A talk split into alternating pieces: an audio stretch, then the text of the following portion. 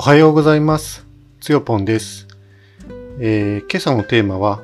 えー本読まないとで本を読んだので、えーその時の、え方眼ノートの内容をね、発表したいと思いますね。え読んだ本はですね、えっ、と、USJ を劇的に変えた、たった一つの考え方、成功を引き寄せるマーケティングっていう本ですね。まあ、成功を引き寄せるマーケティング入門ですね。えっ、と、USJCMO の、えー、と森岡剛さんという方が書かれた本になりますね。えーこの方は USJ をですね、本当に V 字回復させた、えー有名なマーケターの方ですね。で、この本のですね、えっ、と、第3章ですね、えマーケティングの本質とは何か、本質とは何かっていうね、えっ、と、それをね、あの取り上げて、えっ、と、方眼ノートで、まあ、まとめてみて、で、それを、あの、本読まないとね、えっ、と、会の方の中で、ま、発表していくという流れになりますね。で、まあ、マーケティングの本質とは何かということでね、見始めて、で、読んだ、まあ、結論としてはですね、えー客に選ばれる必然を作れているかどうかが、どうかで売れているか、売れるかどうかが決まると。えー選ばれる必然を作るのがマーケティングの仕事というあの結論になりました。で、まあ、ポイントは3つ、まあ、いつもポイント3つなんですけれども、えっと、1番目が、えー消費者がリピートし続ける要因は、客の期待を上回るサービスをすること。これがポイントの1個目。2個目は、客に選ばれ選ばれる必然を作ることがマーケティングの本質。で3番目が、え消費者の頭の中のイメージを制することが売れる仕組みを作るということというのがポイントになりますね。えっと、3つ順番にちょっと説明していきたいと思うんですけれども、まず、まあ、あの、マーケティングの本質なので、まあ、基本的にはその、物を売るということ、それにフォーカスして、えその中でそのマーケティングってどういうことをすることがま本質的なのかっていうね、そういうところを、えフォーカスするんですけれども、えっと、この本に書かれていたのは、えまず、マーケティングって何っていうね、問いがあって、それは何かっていうと、えっと、商品を売るのは営業の仕事なんだけど、商品を売れるようにするのはマーケティングの仕事。というふうにあの明確に定義されていました。えっと、商品を売れるようにするっていうのは、要は仕組み作りのことですよね。商品が売れていく仕組みを作っていく、仕掛けを仕組んでいくっていうのがマーケティングの仕事っていうことですね。だからそれはもうある意味放っておいても、えー売れる状態を作っていくということですね。まあ、それは言い換えて言うと、そのお客さんに選ばれる必然というのを作れているということ。もう、ここがそのマーケティングの仕事の本質だとの書かれていました。まあ、とにかくいかいかに選ばれる必然を作っているかということが大切だであるということですよね。で、じゃあ、あとはその、えーっと、まあ、マーケ、マーケターってそもそも誰のことを言うかっていうと、えーっと、マーケティングをできる人のことをマーケターというと。あの、まあ、要は、ママーケティングのことを知っている人っていうのは、必ずしもそのマーケティングがをできる人のことではないと 書かれていて、すいません。えー要は実践経験をたくさん積んだ人のことをね、言うと言ってました。で、その、まあ話のコン,、えっと、コンテキストの中で、えっと、要は、例えば自分がお客さんになった時に、その、こちらの期待を上回るサービスっていうのは、やはり印象に残りますねって書かれていて、でそれがそのお客さんがリピートし続ける要因にもなるんだというところを、まあ、読んだ時にですね、あ、確かにそうだなと思いましたね。確かにその予想していないような嬉しい出来事みたいなのが、その、まあ、商品を買った時でもいいですし、それから、あのその、まあ、例えば、まあ、自分なんかコーヒーのを注文した時にね、あの予想していないようなね、ホスピタリティを受けることがあって、まあ、そういった時の、えーっと、出来事っていうのはずっと思い出として覚えてるもんだよなって思うんですよね。まあ、だからこそ、そのお店をリピートし続ける要因になるって言われて、めちゃくちゃ腹落ちするなと思ったんですよね。まあ、自分、それもうちょっと具体的に言うと、あの、以前、京都で、えっと、ブレンド京都っていう名前の、えっと、コーヒースタンドに立ち寄ったことがあったんですけれども、えっと、そこのお店のホスピタリティって本当にす、ずば抜けですごいなと思って。で、どんなホスピタリティだったかっていうと、えっと、まあ自分が注文したそのアイスコーヒー、と、その、まあ、お菓子のね、セットで1000円だか1500円だかちょっと価格は忘れましたけど、まあそういうのを注文したんですよね。でその時に、あの、えっと、こちらのコーヒー、あの、もしよかったら試飲してくださいって言って、あの、注文していないコーヒーをですね、その試飲用にね、もう一杯出してくれたっていうのが、まあめちゃくちゃその思い出というか印象に残ったんですよね。なんか一杯のコーヒーをただ売るっていうだけじゃなくて、あの、おすすめのね、コーヒーとかをまた飲み比べのようなね、感じで、別途ね、出し、あの、わざわざ抽出して出してくれたっていうのが、やっぱりとても印象にね、残ってて、まあそれ確か2年前のことなんですけど、まあ昨日のことのようにね、思い出せるぐらい印象、強く印象に残ったサービスだったんですよね。で、そういうホスピタリティを実は展開している背景には、まあ、そのお店実はあの、えっと、グリッチコーヒーっていうですね、あの、東京に2店舗、名古屋と大阪にそれぞれ1店舗ずつ、まあ、展開するですね、有名なコーヒー屋さんがあるんですけれども、まあ、そこの実はあの、従業員の方だったことがあって、まあ今その店主としてそのブレンド京都やってるんですけれども、あの、やっぱりそのグリッチコーヒーのね、流れを組む人っていうのも、まあ思い出に残る要因だったのかなっていう気もしますけれども、やっぱりそこで受けたサービスの質が、その予想をね、上回るというか、もう自分が予想してたものを完全に覆されたような状態で、えっ、ー、と、期待をね、上回るサービスを提供されたっていうことで、自分のあの思い出にいつまでも残る。だから、やっぱり、まあ、グリッチコーヒーもリピートしますし、当然ブレンド京都にも何回も足を運ぶようになるわけですよね。うん。だから、めちゃくちゃ腹落ちするなって思ったんですよね。だから自分がもしなんかその商売をね、するときには、やっぱりこの消費者がえっ、ー、と、リピートし続ける要因をしっかり作る。まあ、そのためには、それは、えっ、ー、と、客の期待を上回るサービスを作って提供していくこと。これが、まあ、重要なのかなって思ったんですよね。はい。で、2番目として、その、えっ、ー、と、客に選ばれる必然を作ることが、えっ、と、マーケティングの本質っていうところ。ここなんですけれども、その、えっ、と、客に選ばれる必然っていうのを、あと、戦略としてま作り上げていくっていうことが、自体がそのマーケティングの本質だと。要はもうお客さんが、まあ、それ選ぶのはもう必然だよね、当たり前だよね。お客さんがその店舗を訪れるのは必然だよね、当たり前だよね。そういう状況をすべて、あの、まあ、ゼロから作り出していくっていうこと自体が、マーケティングの本質なんだよねっていうことですね。まあちょっとこれは 特に具体的な例とかがね、あるわけじゃないんですけれども、まあ抽象的なね、捉え方になってしまいますが、まあとはいえ、選ばれる必然っていうのが確かに存在して、まあそれがそのお客様の、えっと、脳裏に強く焼き付いているものであれば、それはその必然に従って、それを選ぶのは当たり前だよね。まあそれはその当たり前、それ、それ自体が当たり前といえば当たり前ですよね。だからいかにその、えっと、お客さんの脳の中に、その、その商品を選ぶのが必然だよねって思わせるのが大事っていうことになりますよね。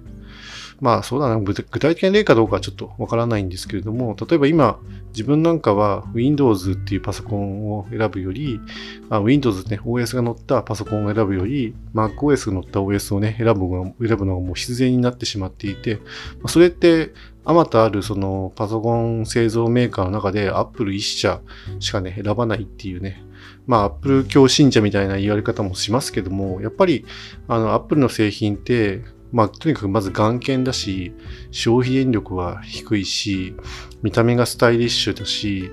それでいてあの品質はね、高いし、結構いつまでもね、使い続けられるパソコン、であることが多いですし、まあ、Windows のように頻繁に Windows アップデートみたいなもので待たされるっていうこともないですし、まあ、あのウイルスバスターみたいなね、あのアンチウイルスソフトを入れなくても基本的にはあの使えるパソコンということで、やっぱり、あのー、まあ、多少もちろん値段は高いけど、それをね、その予想をね、上回る、その、まあ、期待がね、持てるパソコンだったりするんですよね。あのー、それに他との、例えば、えー、iPhone とかね、iPad とか、あるいは Apple Watch みたいな、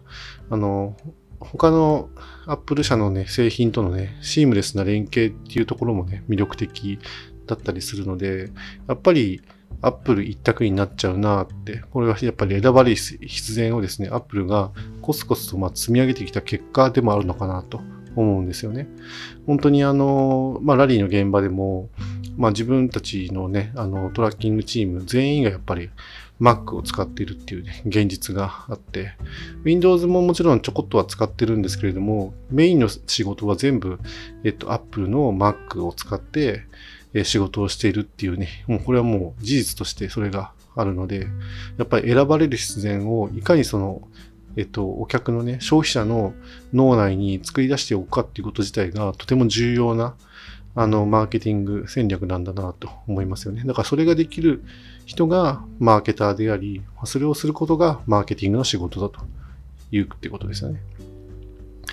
それから3番目としてその、まあ今言った話の繰り返しになっちゃうのかもしれないんですけれども、消費者の頭の中のイメージを制すること、コントロールすることを、まあ制するですね。イメージを制することが、その植えれる仕組みをね、作るということだと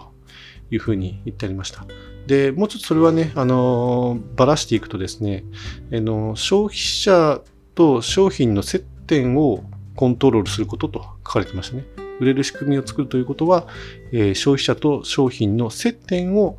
コントロールすること。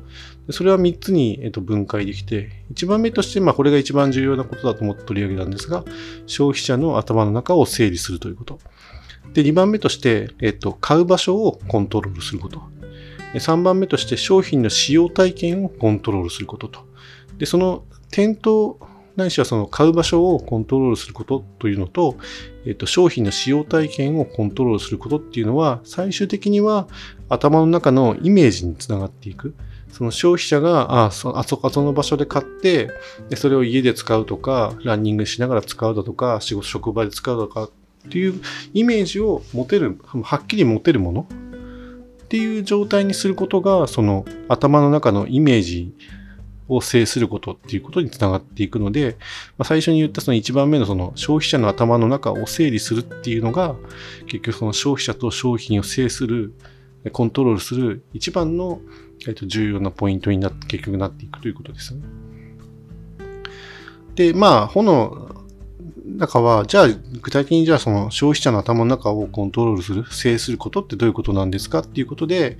まあ、二つね、大きく取り上げられているのが、まあ、認知率を上げていくということですね。100人いたら、100人が、あの、その商品のことを知っているって言ったら、それは認知率100%ってことになりますけど、まあ、100人のうち、例えば50%の人、半分の人しかね、知らないっていう場合は、それは認知率50%ですよね、と。いかにその、認知率をまず上げて、その消費者の頭の中にその商品のイメージを持たせることが重要だよねっていうことですよね。まあなんか例えばこれを例に挙げるまでもないと思うんですけど、あの、この間 WWDC というですね、Apple のその世界開発者会議 というところで、あの、ビジョンプロっていうですね、あの、ゴーグルみたいな、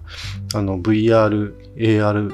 ゴーグルがね、あの登場して話題をね、かっさらっていきましたけど、あれまあ、あの、商品発売されるの半年後とかっていうね、話にもかかわらず、あの、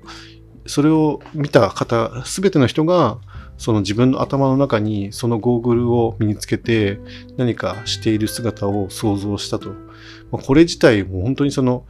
えー、消費者の頭の中をコントロールしている、まあ、典型的な例なんじゃないかなとね、思うんですよね。だからそういう状態を作る、その認知率をね、上げていくっていうのももちろんそうなんですけど、まあ、そういう状態を作るっていうことに関しては、本当に Apple はすごいなと思いますよね。まあ、ちょっとこのなんかラジオ、本当に Apple 持ち上げまくりで終わってしまうので、なんか本当に Apple 信者のラジオだなっていう感じにはなっちゃいますが、でもとはいえそのマーケティングっていうことに照らして、まあ、例をね、出すま、あの、あげるとですね、やっぱり、あの、アップルのやっぱりやってることって、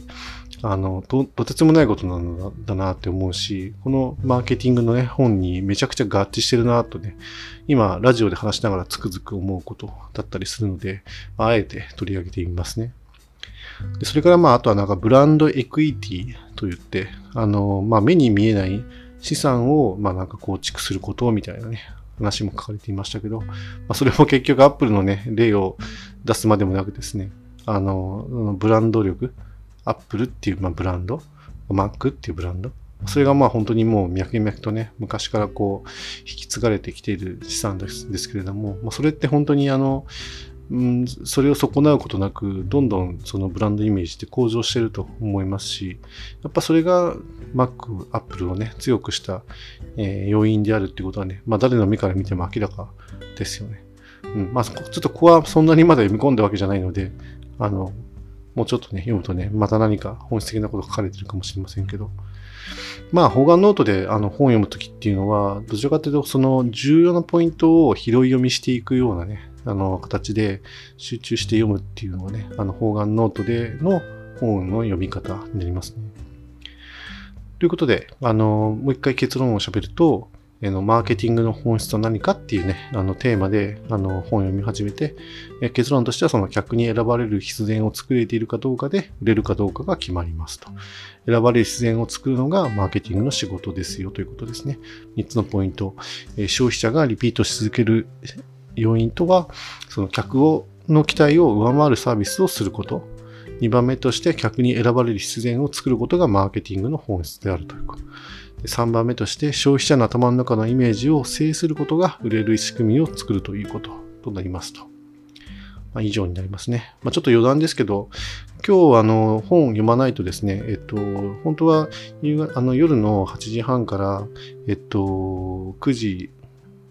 半までの1時間の予定で開催されてたんですけど、自分ちょっと仕事の仲間とご飯食べてて、部屋に戻ったのが9時ちょっと前で、で、慌てて、ズームで繋いで、その、えっと、その本読まナイトのね、えっと、内容を発表する9時20分までのたったの20分で、実はこのえっ、と、方眼ノートをね、書き上げることができたんですよね。でもなんか、なんだろうな、疲れてて、本当は、ああどうしようかなって一瞬悩んだんですけど、でも、あの、ズームね、つないで、とにかく、あの、方眼ノートに罫線を引き始めて、いざ書き始めてみると、めちゃくちゃ、あの、集中して、あの、方眼ノートにね、あの、内容を書き書き殴りながら、あの、必死でその本をね、読み漁ったみたいなね、感じになって、すごいなんか、あの、なんていうのかな、20分の中にその自分の集中力を凝縮してこう、できたっていうのがね、とても良かったなと思いますね。運搬先生にもね、まあ、の、その方眼ノートを書いてみてどうでしたかっていう質問が、まあ大体いつもそれ、そういう質問がね、あるんですけれども、まあ、今回に関しては本当にあの、仕事でつか、すごい疲れてるのに、あの、方眼ノートを使って本読まナイトで本を読もうっていうね、意識が100%そこに向いて集中してその方眼ノートを書きながら、そのマーケティングの本質をね、勉強することができたっていうのが、とてもなんか、あの、あ自分ちゃんとそういう集中力をね、持ってるんだなってね、あの、再認識できてよかったなとね、思いましたね。まあ、普段の仕事がですね、これぐらい集中して取り組めると、もっと、あの、自分自身のね、予想を上回る成果が出せるのかなとは思うんですけれども、なかなか仕事で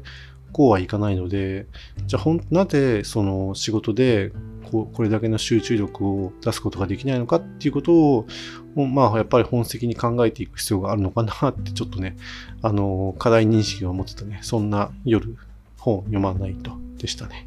はい。以上にしたいと思います。それではまた。